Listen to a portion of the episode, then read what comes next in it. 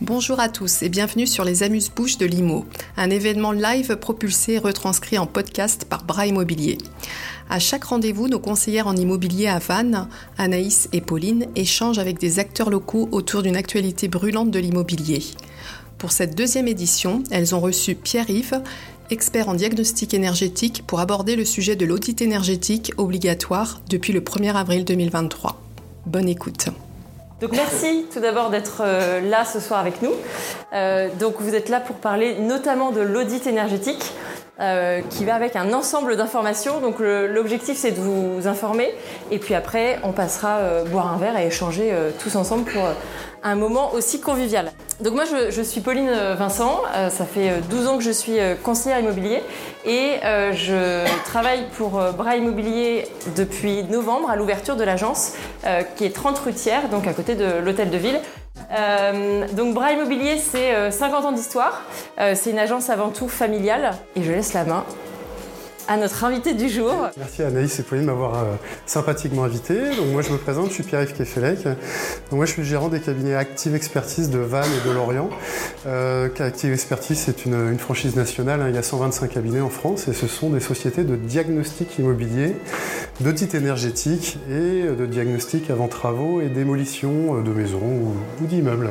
Alors brièvement, euh, pour vous donner un petit peu le, déroulement, euh, on va commencer par implanter le décor avec le diagnostic de performance énergétique, parce que je ne sais pas si tout le monde est au fait euh, sur ce diagnostic. On va parler du marché immobilier, du diagnostic à la naissance de l'audit énergétique, en tout cas à son obligation, les conséquences que ça engendre et puis les solutions pour les travaux euh, qui vous sont euh, conseillés ou en tout cas euh, qui vous sont informés grâce à l'audit énergétique.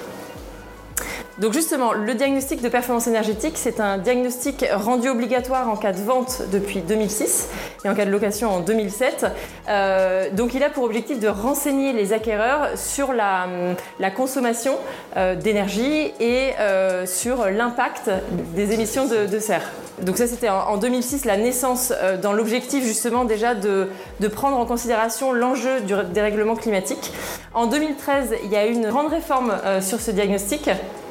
Euh, notamment pour le rendre plus fiable avec euh, des éléments plus concrets, des mesures euh, plus concrètes, et puis avec un logiciel qui a été pris en charge par le gouvernement pour avoir des réponses et avoir des informations beaucoup plus fiables, puisqu'à l'époque c'était une maison pouvait avoir des informations différentes selon les diagnostiqueurs, ce qui était un, problème. Donc 2013, on a rendu plus fiables les, les, informations. Et 2021, donc ça c'est très récent, la loi climat et résilience, je ne sais pas si vous en avez entendu parler, euh, a mis un pas supplémentaire sur l'avancée et la prise en considération du dérèglement climatique et de tout ce que ça engendre euh, pour la société et pour la planète, évidemment, euh, à plus grande échelle.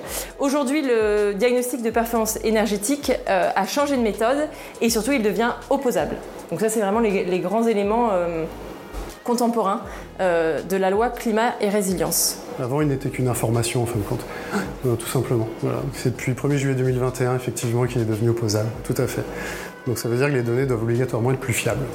Parce que tout le monde, tout le monde peut aujourd'hui euh, remettre en cause. Euh, euh, c'est pas forcément celui qui a demandé, c'est pas forcément le vendeur qui a euh, demandé et mandaté le diagnostiqueur. Maintenant, tout le monde peut. Oui, exactement, le remettre en cause en disant je suis pas d'accord avec les résultats. Alors c'est assez difficile à. Je me permets, hein, je fais une petite parenthèse. C'est assez difficile à remettre en cause hein, pour une raison simple en fin de compte, c'est que pour pouvoir réaliser un DPE fiable, il nous faut un certain nombre d'éléments que la majorité des gens ne nous fournissent pas en fin de compte. Il hein. faut savoir que plus de 90% des DPE qui sont réalisés, le diagnostiqueur réalise le DPE en fin de compte avec que 50% des éléments qu'il devrait avoir théoriquement pour pouvoir avoir un DPE fiable.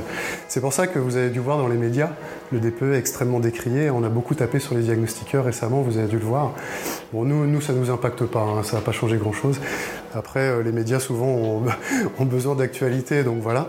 Mais en fin de compte, c'est directement lié à ça. C'est-à-dire qu'aujourd'hui, un diagnostiqueur, quand il fait un DPE, il va demander euh, au donneur d'ordre, il va lui dire voilà, j'ai besoin de toutes les factures euh, de réalisation des, travaux, par exemple, liés à l'énergie, donc isolation des murs, sol, plafond, ventilation, système de chauffage, système de chaude sanitaire, etc., etc. Sauf que la majeure partie du temps, les gens ne fournissent rien du tout que la moitié, ou alors ils vont vous donner des factures Castorama ou Leroy Merlin. Sauf que la réglementation dit que les factures doivent être nominatives. Alors qu'est-ce que ça veut dire grosso modo? C'est que ça doit être une facture d'un professionnel avec une adresse de pause. Donc aujourd'hui, on se retrouve avec, confronté avec des gens qui, je vous donne un exemple hein, pour être plus dans la réalité, admettons vous avez un bien des années 60, les gens le rénovent en 2000 et vous avez plusieurs cas. Vous avez la personne qui va le rénover par lui-même, donc il va avoir des factures Casto, le roi Merlin, etc. etc. Et ben on n'a pas le droit de les prendre en compte. hein. C'est la réglementation, hein, c'est spécifié. Non, c'est totalement interdit. Donc ces factures-là, on ne peut pas les prendre. Des éventuelles photos des travaux, parce que on me l'a fait, hein, des gens, mais j'ai des photos interdits. C'est écrit dans l'arrêté, interdit. Ouais, c'est dingue, mais c'est comme ça. Attestation sur l'honneur, interdit. Et le diagnostiqueur peut être attaqué. hein. C'est-à-dire que l'opposabilité est liée à ça aussi. C'est-à-dire que si le diagnostiqueur dit Allez, monsieur, madame, je vous fais confiance, vous avez isolé, je vais l'écrire, et ben les futurs acquéreurs peuvent l'attaquer en disant Non, mais euh, vous êtes basé sur quoi? Vous avez une facture? Non. Pas la patatras. Alors, ça peut agacer euh, beaucoup de gens, mais moi, en tant que professionnel, pour moi, c'est plutôt une bonne chose. Bah oui, c'est un, ga- un gage de travaux réellement effectués et de, et de qualité, ouais. T'as tout compris.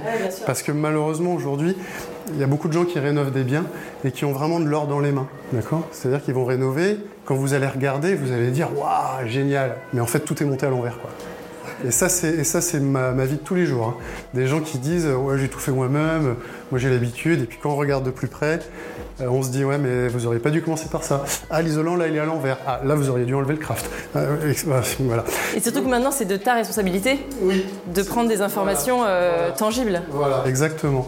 Donc il faut savoir que quand on manque de ces éléments, quand le diagnostiqueur va mettre euh, isolé, etc., il va mettre année inconnue. Et inconnu, le système du DPE, le logiciel, quand on met inconnu, il va dire que c'est la date du permis de construire. Donc si on est années 60, bah, clairement on n'est pas isolé. Parce qu'on n'isolait pas dans les années 60. hein. On a commencé à isoler après le premier choc pétrolier, parce qu'avant le choc pétrolier, euh, début des années 80, l'énergie n'était pas chère, hein. ça valait rien. Donc on n'isolait pas dans les années 60-70. Donc voilà, je voulais faire cette petite parenthèse euh, pour, euh, pour être plus clair sur ces éléments-là. Donc aujourd'hui, vraiment, les gens, c'est triste à dire, mais les gens qui vont vraiment avoir un DPE fiable, la plupart du temps, c'est les gens qui ont rénové en passant par un maître d'œuvre ou un archi. Mais les gens qui ont tout fait par eux-mêmes, aïe aïe aïe, aïe aïe Mais, c'est aussi effectivement dans l'intérêt de l'acquéreur qui a un diagnostic de performance énergétique fiable et qui n'aura pas de mauvaise surprise une fois installé Oui. avec des, déper- des déperditions de- de- d'énergie euh, astronomique sans explication. quoi. Exactement, donc c'est là aussi l'amélioration de la fiabilité du DPE. Et donc, euh, pour finir sur, euh, la notion d'opposabilité, euh, faire une opposabilité à un diagnostiqueur aujourd'hui, c'est quasiment impossible.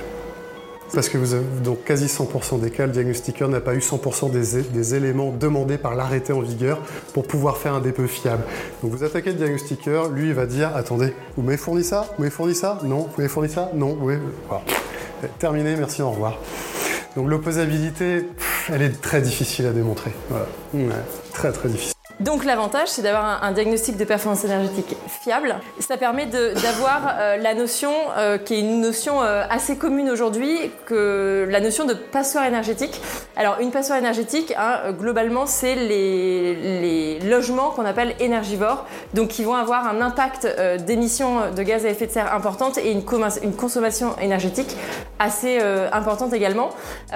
Donc là, sur les 30 millions de résidences principales qu'on a en, en France, pour vous donner une idée, il y en a 17 euh, qui seraient des passoires euh, thermiques. Ce qui est plutôt rassurant, c'est qu'il y en a quand même 32 qui sont en D, donc qui sont d'une consommation euh, énergétique raisonnable. Donc ça, c'est quand même une information à prendre en compte. Et on a quand même mis un, zoom sur le Morbihan plus spécifiquement, et on retrouve un petit peu les mêmes, informations avec des hum, passoires énergétiques en, nombre moins important, puisqu'on est à, à 10% euh, du logement morbihanais, ce qui est plutôt une bonne nouvelle. Donc ça veut dire qu'on a un parc immobilier qui est plutôt globalement en bon état. Oui, oui, oui, si, si, non, si, si, globalement, ici, sur le secteur, euh, effectivement, euh, le parc immobilier est relativement euh, propre, en bon état et entretenu en de, de façon globale. Et donc le diagnostic de performance énergétique aujourd'hui entraîne les informations, comme je vous le disais, de passoires énergétiques. Et les passoires énergétiques, aujourd'hui, on a une obligation d'aller encore plus loin dans la prospection. Et c'est là que l'audit énergétique est né et est devenu obligatoire, comme le disait Pierre-Yves, depuis le 1er avril 2023. donc si tu peux nous expliquer bah, brièvement les, éléments, qui ça concerne, qui peut le faire. A priori, tu es, presque le seul dans le Morbihan, mais voilà, ça va, ça va un petit peu les, ça va un petit peu voilà le, le, contexte de l'audit énergétique devenu obligatoire uniquement quand le diagnostic de performance énergétique indique un DPEG, G, F ou G. Effectivement, depuis le 1er avril, l'audit énergétique est devenu obligatoire dans le cadre de transactions, euh, uniquement sur les monopropriétés en F et G. Hein. donc les copropriétés ne sont pas concernées. Alors je ne m'étalerai pas trop sur le sujet de pourquoi les copropriétés ne euh, sont pas concernées, tout simplement parce qu'en en France, euh, les, bailleurs sociaux ont beaucoup de poids hein, d'un point de vue politique. Et donc euh, voilà, ça coûterait quelques milliards à rénover le parc immobilier des copropriétés. Donc ils ont dit on se calme. donc ça concerne que les monopropriétés. Alors quand Donc le DPE doit être, l'audit énergétique doit être réalisé donc avant la mise en vente hein, d'un logement classé donc monopropriété en FOG.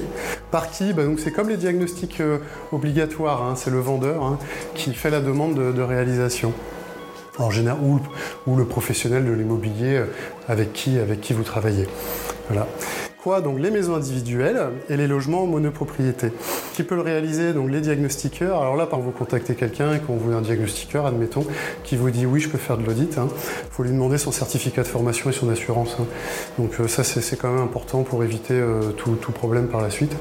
Par exemple, nous, quand, quand, un client nous fait une demande de devis, notre assistante, elle va envoyer le devis, elle va envoyer le certificat avec et notre assurance, ainsi systématique.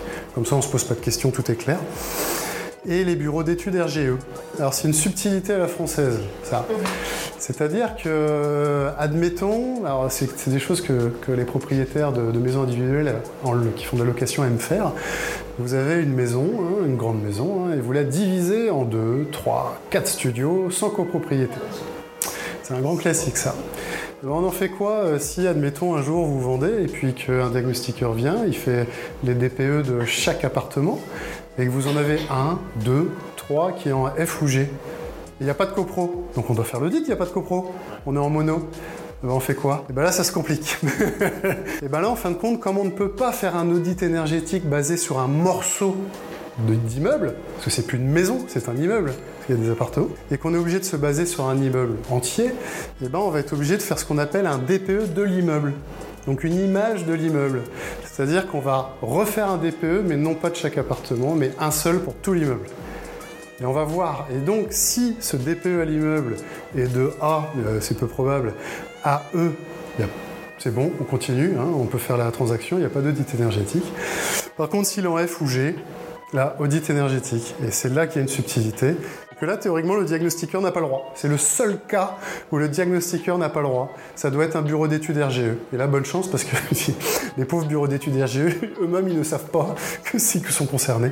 Donc quand vous appelez le bureau d'études, ils vous disent hein, quoi, mais qu'est-ce que c'est que ce truc euh, Moi, je sais pas faire. C'est le gouvernement qui a pondu ça, mais rassurez-vous, si vous êtes dans ce cas-là, ça va pas durer. Parce que je pense que le gouvernement a eu des remontées en disant non mais qu'est-ce que vous avez fait C'est une catastrophe. Et l'arrêté est en train de changer.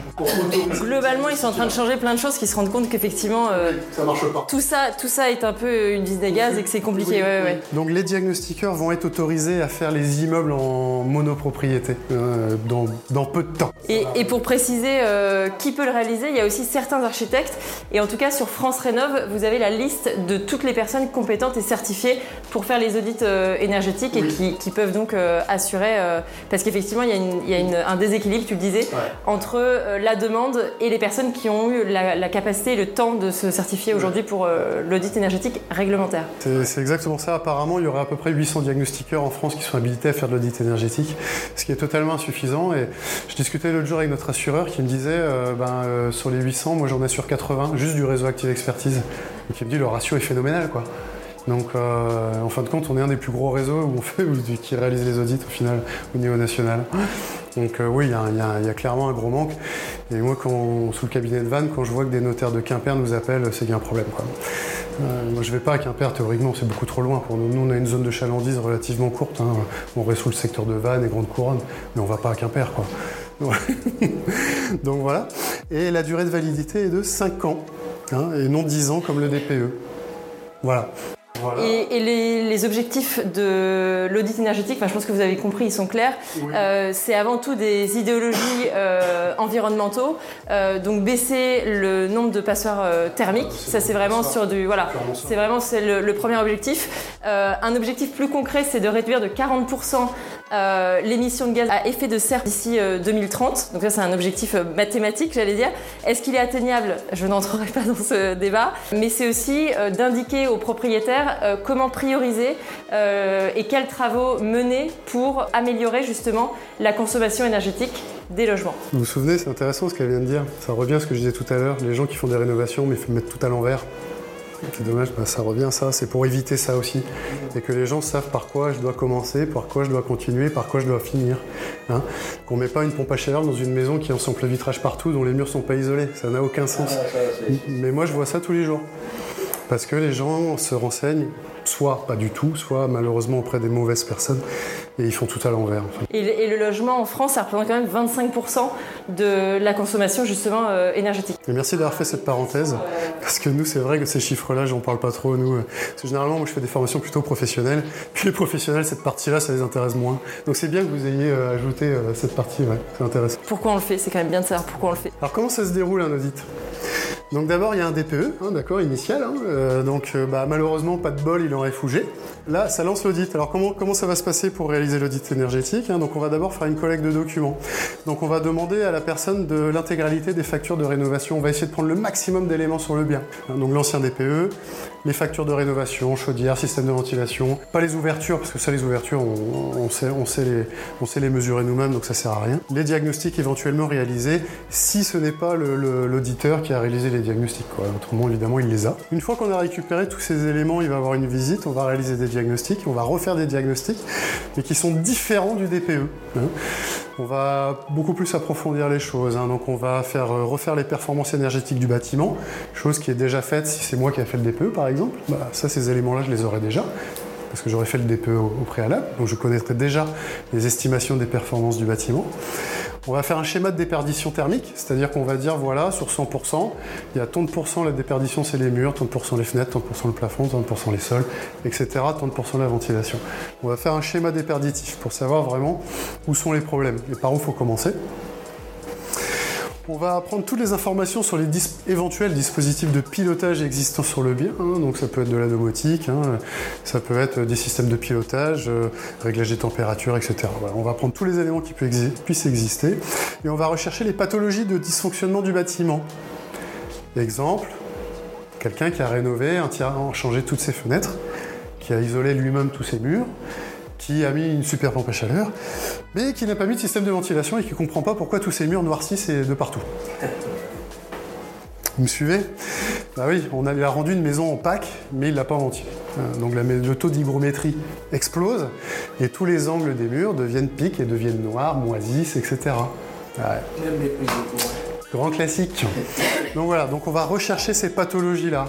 Ou alors, si c'est le bien n'est pas rénové du tout, qu'il est totalement dans son jus, on va rechercher les problématiques de fissures, etc. pour dire voilà, avant de rénover, avant d'isoler, avant de faire ça, faites intervenir un professionnel pour faire repérer et réparer ces pathologies. La charpente attaquée par les vrillettes de Capricorne, les murs qui sont fissurés, les problématiques d'humidité, les problématiques de salpêtre, les voilà. C'est un ensemble, tout ce qui est lié aux pathologies du bâtiment. OK? Et donc tout ça, on va le spécifier dans le rapport avec photo à l'appui. Et ensuite, de là, on va sortir un rapport. Et dans ce rapport, on va dire, voilà, votre logement, il est dans l'état, dans cet état à l'instant T. Donc, état initial du logement et tout ça, c'est traits. Parfois, c'est pas la même lettre forcément que le DPE parce que la méthode de calcul diffère. Donc euh, parfois la lettre peut différer, par exemple vous pouvez être en G, et puis dans l'audit, dans l'état initial, vous allez être en F. C'est la méthodologie de calcul euh, qui, diffère un petit peu. Vous allez avoir une vue d'ensemble du logement et de ses équipements à l'instant T. Vous allez avoir un parcours des travaux et du chiffrage. Donc on va dire voilà, il faut commencer par soit on va dire en une seule fois, vous commencez par ça, ensuite vous faites ça et vous finissez par ça. Et on va, grosso modo, vous allez partir de FG à a ou B en une seule fois. Soit on va le faire en deux étapes. Vous partez de FG à E minimum, donc D ou E, et de D ou E, on va monter à A ou B, donc en deux étapes. suivant votre budget. Mais au moins, on va vous dire par où faut commencer, que ce soit en une ou deux étapes, et par où faut terminer. Et ça évitera de tout faire à l'envers et d'avoir de créer des pathologies du bâtiment avec un fichier annexe XML. Alors c'est quoi ce truc C'est un truc que même les professionnels immobiliers souvent ne connaissent pas, mais qui existe pourtant depuis plusieurs années. C'est un fichier euh, XML que le diagnostiqueur peut vous sortir et vous pouvez récupérer ce fichier par email et vous pouvez l'intégrer sur des sites gouvernementaux qui vous donnent des conseils. Mais ça, personne ne le sait. Ça existe depuis plusieurs années, mais personne ne le sait. Et donc, euh, il y a potentiellement un calcul de la valeur vénale du bâtiment qui peut atteindre, qui peut exister dans l'audit énergétique, qui peut apparaître, pardon, si on n'arrive pas à atteindre la classe B. Cet élément-là fait souvent sursauter les agents immobiliers, parce que le, boulot de l'agent immobilier, c'est de faire une estimation. Donc si nous, on commence à donner une, une, estimation de la valeur vénale du bien dans un audit, on marche un petit peu sur ces plates-bandes. Alors moi, quand je fais des formations aux professionnels immobiliers, je les rassure sur ce sujet, parce que très franchement, si dans un audit énergétique, on n'arrive pas, après rénovation, à atteindre la classe B, c'est qu'il faut juste la raser la maison. Hein. C'est qu'il n'y a plus rien à faire. Hein. C'est de l'acharnement thérapeutique. Hein. Donc en général, euh, voilà, c'est vraiment c'est extrême. Donc euh, c'est des cas très très rares. Donc voilà pour l'audit énergétique réglementaire. Ensuite, juste une petite parenthèse rapide. Vous voyez qu'il y a écrit là audit énergétique incitatif. Qu'est-ce que c'est que ce truc? L'audit énergétique incitatif, si c'est des gens ne vendent pas, c'est-à-dire qu'ils veulent améliorer leur maison, leur bien, sans vendre. Et eh ben dans ce cas-là, on peut également leur faire un audit énergétique, mais c'est un incitatif, c'est pas un réglementaire. Donc il est beaucoup plus lourd. Et eh oui, pourquoi? Parce que le réglementaire s'arrête à la rénovation. L'incitatif, on va rentrer dans les aides gouvernementales. Et là, je peux vous dire. Euh, donc là, on va prendre des tas d'informations des propriétaires. Hein, euh, vie maritale, combien d'enfants, quel est votre projet, combien de temps vous vivez sur le bien, euh, combien de douches vous prenez par jour. Ça va très loin, hein, très très loin. pour voilà, et on va en sortir quelles aides potentielles gouvernementales ils peuvent obtenir. Et donc voilà, l'incitatif est beaucoup plus lourd à ce niveau-là. Donc ça peut aider. Alors ça, répond quand même à une demande. juste pour terminer, ça répond à une demande parce que aujourd'hui, la plupart des gens qui disent je veux rénover mon bien, ils ne savent pas qui appeler. Un archi, j'ai pas les moyens. Un maître d'œuvre, c'est qui ça euh, puis voilà. Donc souvent les gens sont perdus. Donc qui vont appeler? Ils vont appeler un artisan. Ah non, non, pas le Souvent les gens ne savent pas que les diagnostiqueurs, certains peuvent faire ça. Ils vont appeler un artisan. Et là, c'est l'erreur. Là, c'est l'erreur fatale. Parce que l'artisan, il travaille bien. Je ne dis pas qu'il travaille pas bien. Mais l'artisan vend quelque chose. Et quand vous voulez rénover et que vous appelez quelqu'un qui vend quelque chose, il va vous vendre, et c'est normal, c'est humain, on ne peut pas lui en vouloir, il va vendre son produit. Mais si votre maison, les fenêtres ne sont pas changées, j'extrapole, hein, c'est pas la réalité, mais j'extrapole, les murs ne sont pas isolés, pas de système de ventilation, et vous appelez un chauffagiste, qu'est-ce qu'il va faire? Il va vous vendre une chaudière. C'est normal, c'est humain, on ne peut pas lui reprocher ça. Donc la clé quand on rénove, c'est d'appeler quelqu'un d'impartial. C'est la clé de tout. Je ne dis pas qu'il faut appeler le diagnostiqueur, mais il faut appeler quelqu'un d'impartial, qui ne vend absolument rien. Si vous appelez quelqu'un qui vend quelque chose, c'est tronqué d'office, vous aurez des mauvais conseils. Qui paye Donc c'est le vendeur. Et c'est surtout combien ça coûte un audit énergétique En moyenne, euh, en moyenne, euh, c'est euh, à peu près 9 euros le mètre carré habitable, à peu près. En moyenne, ouais, c'est ce qu'on peut voir sur le marché. Moins cher si c'est le diagnostiqueur qui a réalisé les diagnostics initiaux. Alors un audit coûte plus cher que des diagnostics de, de transactions, ouais, clairement. C'est beaucoup plus de boulot. Effectivement, tu le dis au prix mètre carré, ce qui est malin, mais ça fait effectivement une euh, enveloppe. Bah, vous, ça, fait une enveloppe importante. Bah, si vous arrondez à 10, le calcul est plus facile, vous voyez que ça, cogne quand même. Hein. Donc, euh, ouais, ouais, c'est assez important. Et euh, d'ailleurs, l'ADEME a pas mal alerté sous le sujet hein, en disant voilà, les prix, c'est à peu près 8-10 euros, on va dire. Je sais que certains, certains assureurs prennent en charge, j'ai entendu ça. Je sais que certaines agglomérations prennent en charge ou aident. Lorient Aglo, Lorient Aglo, ouais, je crois qu'il y a 400 euros, je crois. 400 euros, je crois qu'ils prennent, prennent sur l'audit, je, crois. La de Van, je ne sais pas. Mais ça peut être intéressant de se renseigner, effectivement. Donc une fois que tu es intervenu, on a le rapport. Le rapport, euh, Et donc l'audit énergétique donne un estimatif de travaux. Oui. Euh, comment cet estimatif est fait en termes de calcul de coûts? Les coûts moyens sur le, sur le marché. Ce pas des devis, c'est parce que c'est impossible. En fin de compte, le diagnostiqueur ne peut pas faire de devis tout simplement parce que l'audit ne serait plus à 9 euros le mètre carré mais à 15 ou 20. Parce que je vous dis pas le boulot d'aller chercher les artisans. sans, où l'artisan n'a aucune garantie de travailler derrière, personne ne va répondre au, diagnostiqueur, donc c'est pas possible. Donc le diagnostiqueur va se baser sur deux éléments. Il va se baser d'une sur son logiciel de diagnostic qui déjà lui-même comporte des tarifs qui sont plus ou moins fiables. Et il va se baser sur des plateformes hein, de rénovation. il y a des grosses plateformes euh, euh, qui, euh, qui, ont des tarifs moyens et il va se baser sur ces sujets-là. Mais ça donne une base moyenne, mais c'est pas la réalité à 100%. Tout simplement parce que sur les devis, enfin les devis, vous voyez, moi je me trompe, sur les estimatifs qu'il va avoir dans l'audit, vous allez avoir les coûts de rénovation liés à l'isolation, système de chauffage, système de ventilation. Mais tout ce qui est lié, tout ce qu'on va appeler les travaux induits ne sont pas chiffrés. Donc les travaux induits, c'est pose d'un échafaudage, protection des sols, et ça peut chiffrer très très vite ça. Euh, pose de placo, peinture, décoration. Vous, quand vous faites une rénovation, vous pensez à tout ça. Le diagnostiqueur, lui, il s'en fiche de ça. Hein. Et donc l'estimatif des, travaux, euh, tu peux confirmer pour que ce soit clair pour tout le monde, ça n'engage ni le vendeur ni l'acquéreur à effectuer les travaux. Ah non, non, non, non, non c'est une information. Ah non, non, non, l'audit énergétique est une information pour aider euh, en fin de compte à la rénovation, mais il n'y a aucune obligation. On peut quand même voir un bien s'il est en F C'est un constat. Ah oui, oui, il faut transmettre l'information, mais exactement. Ouais, ouais. Transition de tout trouver, les conséquences de l'audit énergétique, euh, notamment ce qu'on peut craindre. Alors, c'est des choses qui sont très contemporaines. Hein. 1er avril, c'était hier. Ce qu'on peut craindre, c'est que justement qu'il y ait une explosion du marché locatif de courte durée, euh, parce qu'ils sont ni soumis au diagnostic de performance énergétique et par définition ni soumis à l'audit énergétique. Donc justement, euh, il y a une proposition de loi d'Anaïg Lemeur, qui est finissarienne, donc bretonne, donc elle, connaît tout à fait le problème qu'on rencontre en Bretagne, des, des justement des problèmes de logement et des, locations courte durée. Euh, et donc ça fait partie des propositions de loi. On peut imaginer que dans les mois à venir, ça va être une modification pour que les, justement les locations courte durée soient aussi soumises au diagnostic de performance énergétique pour éviter que tous les, logements, euh, les fameuses passoires, deviennent des, des locations euh, courte durée. Ouais.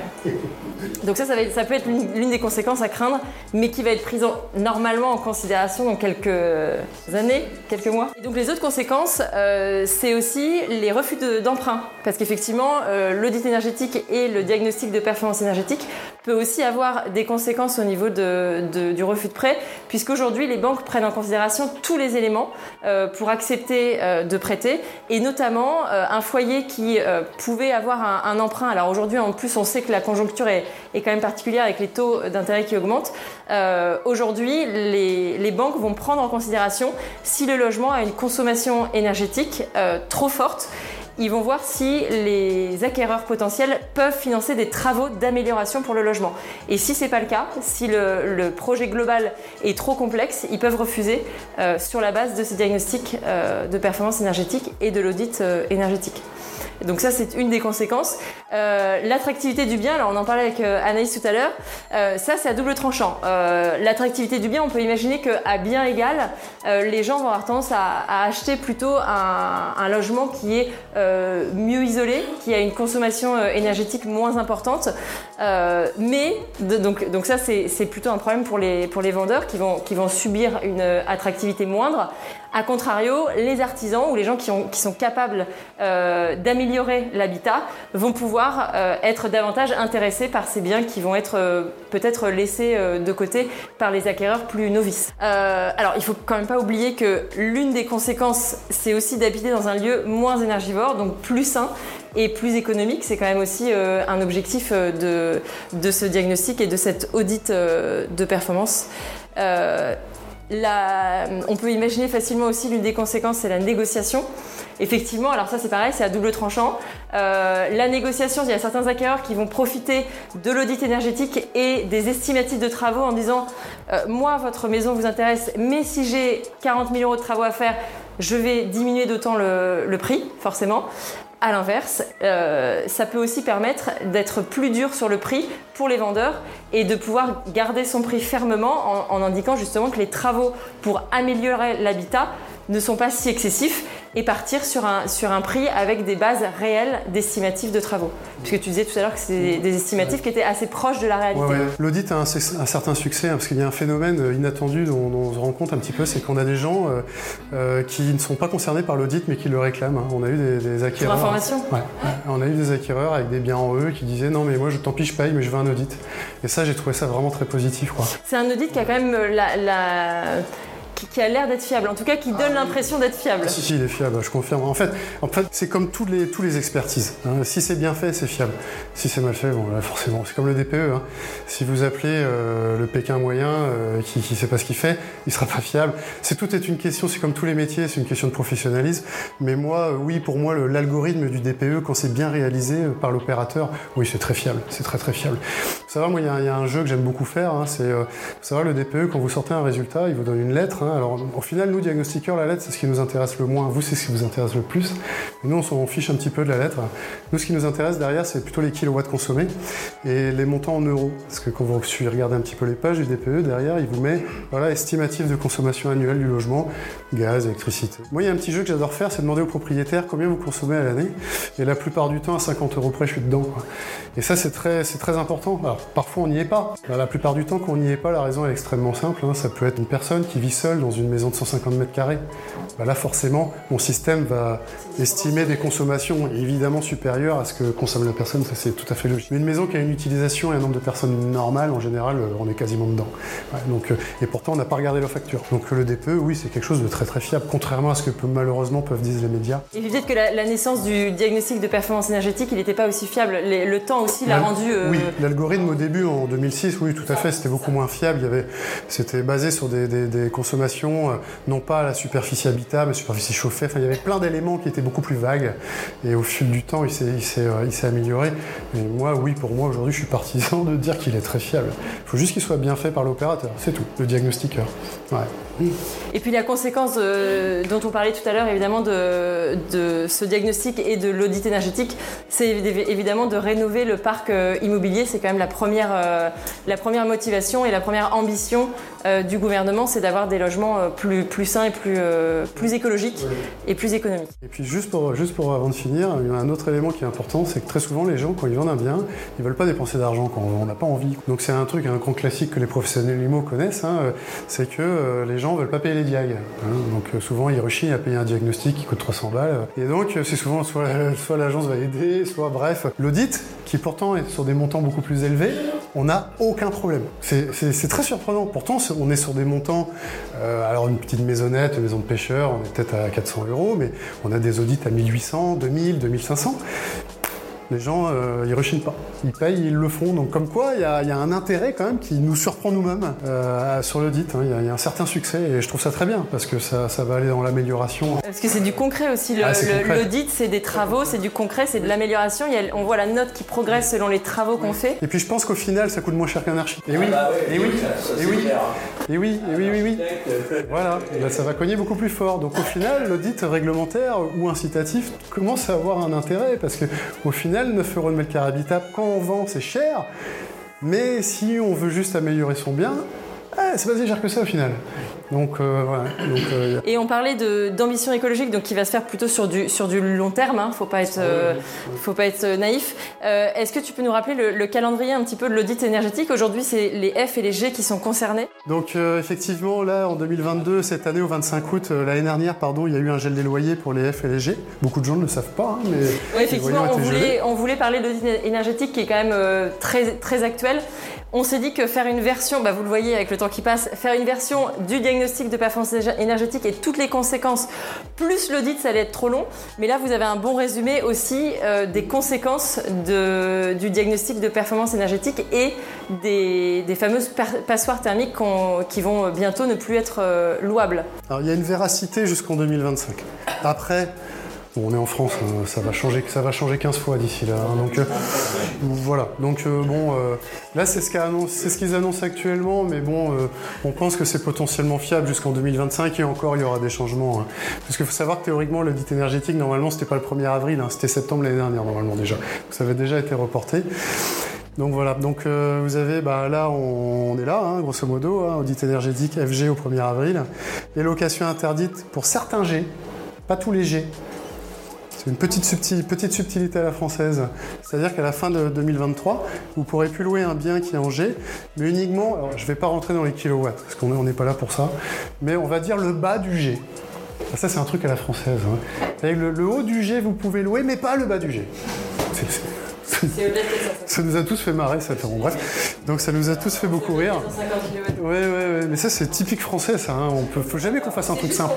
ouais. si, euh, voilà. C'est juste pour qu'on ait un peu peur.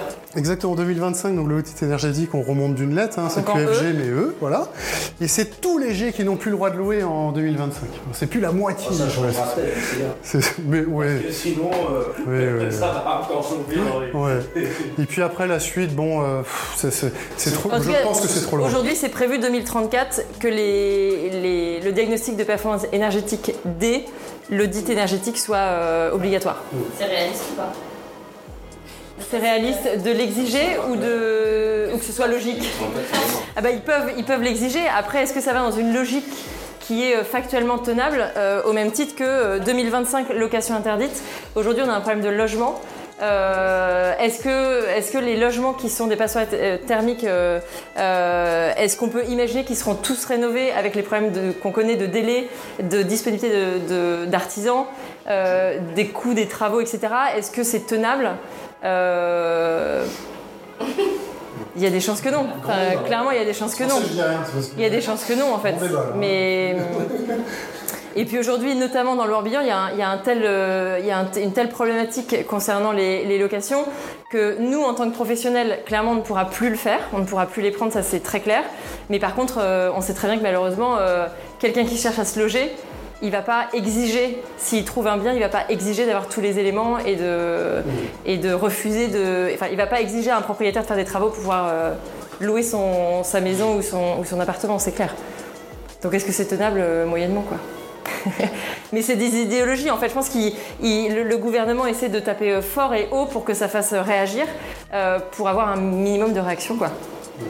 Et ça a l'air de fonctionner parce que euh, on en parle beaucoup et il y a quand même ah beaucoup d'informations à ce sujet. Et, en plus, vous êtes tellement débordés, donc c'est que ça doit fonctionner un petit peu. Donc en, en parlant de. convertir auditeur, euh, n'hésitez pas, parce qu'on cherche, on ne sait plus où les trouver. N'hésitez pas, c'est du boulot, hein, je veux dire. C'est pas chômage. Hein. Alors justement, en parlant, de, en parlant de travaux et notamment des conséquences euh, directes sur la location, euh, moins sur l'audit puisqu'on est libre de faire les travaux ou non, il y a un certain nombre de, de primes, d'aides et d'emprunts qui sont mis en place parce que le gouvernement a quand même conscience que ce qu'il souhaite est quand même difficile à mettre en place. Donc il y a notamment l'éco prêt à taux zéro euh, qui existe encore jusqu'à la fin d'année. Ça, c'est pareil, en proposition de loi, ils veulent le, faire, le, poursuivre pour les, années suivantes. Euh, prime coup de pouce et ma prime rénov sont trois aides euh, qui peuvent être cumulables euh, selon les, besoins et selon les revenus. Alors, c'est pour toutes les personnes, tout propriétaire. forcément, c'est la, la, seule condition, c'est qu'il faut que les travaux soient faits par des, justement des professionnels RGE, comme on le disait, comme on parlait tout à l'heure. Il faut que ce soit des professionnels RGE qui fassent des travaux en bonne et due avec l'objectif de rendre euh, moins énergivore le, logement. Un petit élément complémentaire concernant EcoPTZ et ma prime rénov, nous on travaille avec pas mal de courtiers également. C'est-à-dire qu'à partir du moment où vous allez voir votre banque pour avoir un financement, ils vont vous demander des éléments. Et euh, concernant l'éco-PTZ, ils vont pas vous demander un audit énergétique pour savoir si la rénovation que vous comptez faire va suffisamment euh, améliorer le bien pour pouvoir vous prêter. Ils vont vous demander ce qu'on appelle un DPE projeté. Et quasiment personne fait ça, sauf nous. Et, euh, l'éco, euh, c'est-à-dire que c'est un, état euh, à l'instant T du bien, donc c'est un DPE tout simplement. Et ensuite, on va demander au potentiel acquéreur de nous fournir tous les devis de rénovation qu'il désire faire. Donc il va tout nous donner, on va tout intégrer dans le DPE, donc évidemment ça va changer la note. Et on va arriver, et ensuite il va fournir ça à sa banque. Et s'il arrive à un certain niveau, je crois que c'est 35% d'amélioration, je crois, et ben, il peut avoir son emprunt. Alors que ma prime rénov, euh, si je ne m'abuse, c'est lié à l'ANA, ça je crois, ces aides-là. Et là par contre c'est audit énergétique.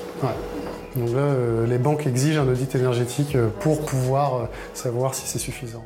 Il y a des aides euh, locales. Euh, donc moi j'ai regardé, alors après il y en a énormément, donc j'ai pas été dans le détail, juste par curiosité, selon les, besoins, les ressources, etc. il y a une aide locale qui s'appelle Opération Rénovation. Et à Vannes, si on est propriétaire occupant et qu'on a un gain de 25%, donc c'est là aussi qu'il y a l'audit énergétique est important, si on a un gain de 25% sur les travaux, il y a des aides qui peuvent être attribuées pour la ville de Vannes selon les travaux que vous souhaitez entreprendre pour votre résidence principale. Et puis ensuite, il y a la TVA à 5,5, l'exonération de taxes foncières et la réduction d'impôts. Là, je n'entrerai pas dans le détail, mais c'est plein de petites aides mis bout à bout qui peuvent euh, permettre à des foyers plus modestes d'entreprendre justement ces, travaux qui sont quand même coûteux. Euh, il y a le, site... Euh, de la NIL, donc euh, l'Agence nationale pour l'information sur le logement, qui répertorie toutes ces aides-là, et France Rénov, qui permet de faire des vraies simulations selon les besoins et selon les cas de figure, le foyer, les revenus, etc. Donc moi, je n'entrerai pas dans le débat parce que là, j'en vois tous vous perdre. Et, moi aussi. Non mais c'est important de savoir qu'il y a des aides euh, et des emprunts qui sont mis à disposition euh, parce que c'est bien d'avoir des, ambitions et des idéologies écologiques, mais c'est encore mieux de pouvoir euh, aider les gens, notamment les foyers les plus modestes, à les mettre en place. Je vous remercie pour votre écoute. Oui, merci beaucoup. alors c'est la deuxième édition des Amuse-Bouches que nous faisons, mais en tout cas on a pour ambition, donc avec Anaïs, de faire quatre Amuse-Bouches par an. La prochaine sera en septembre et donc voilà, c'est toujours sur des actualités de euh, l'immobilier et euh, qui veut vient. C'est pas un réseau professionnel. Le but c'est que vraiment euh, tous ceux qui ont envie d'avoir des informations sur l'immobilier viennent à notre rencontre et boivent un verre avec nous. Voilà. Merci en tout cas. Merci, beaucoup. Merci de nous avoir écoutés. Nous espérons que ce contenu vous a plu, en espérant avoir répondu à vos questions. La prochaine édition des Amuse-Bouches de Limo aura lieu en septembre à Vannes et sera également retranscrit en podcast. En attendant, n'hésitez pas à vous abonner à notre podcast et à le partager au plus grand nombre. Vous pouvez également suivre les aventures de notre équipe Bras Immobilier Van sur Facebook, Instagram et LinkedIn. À bientôt!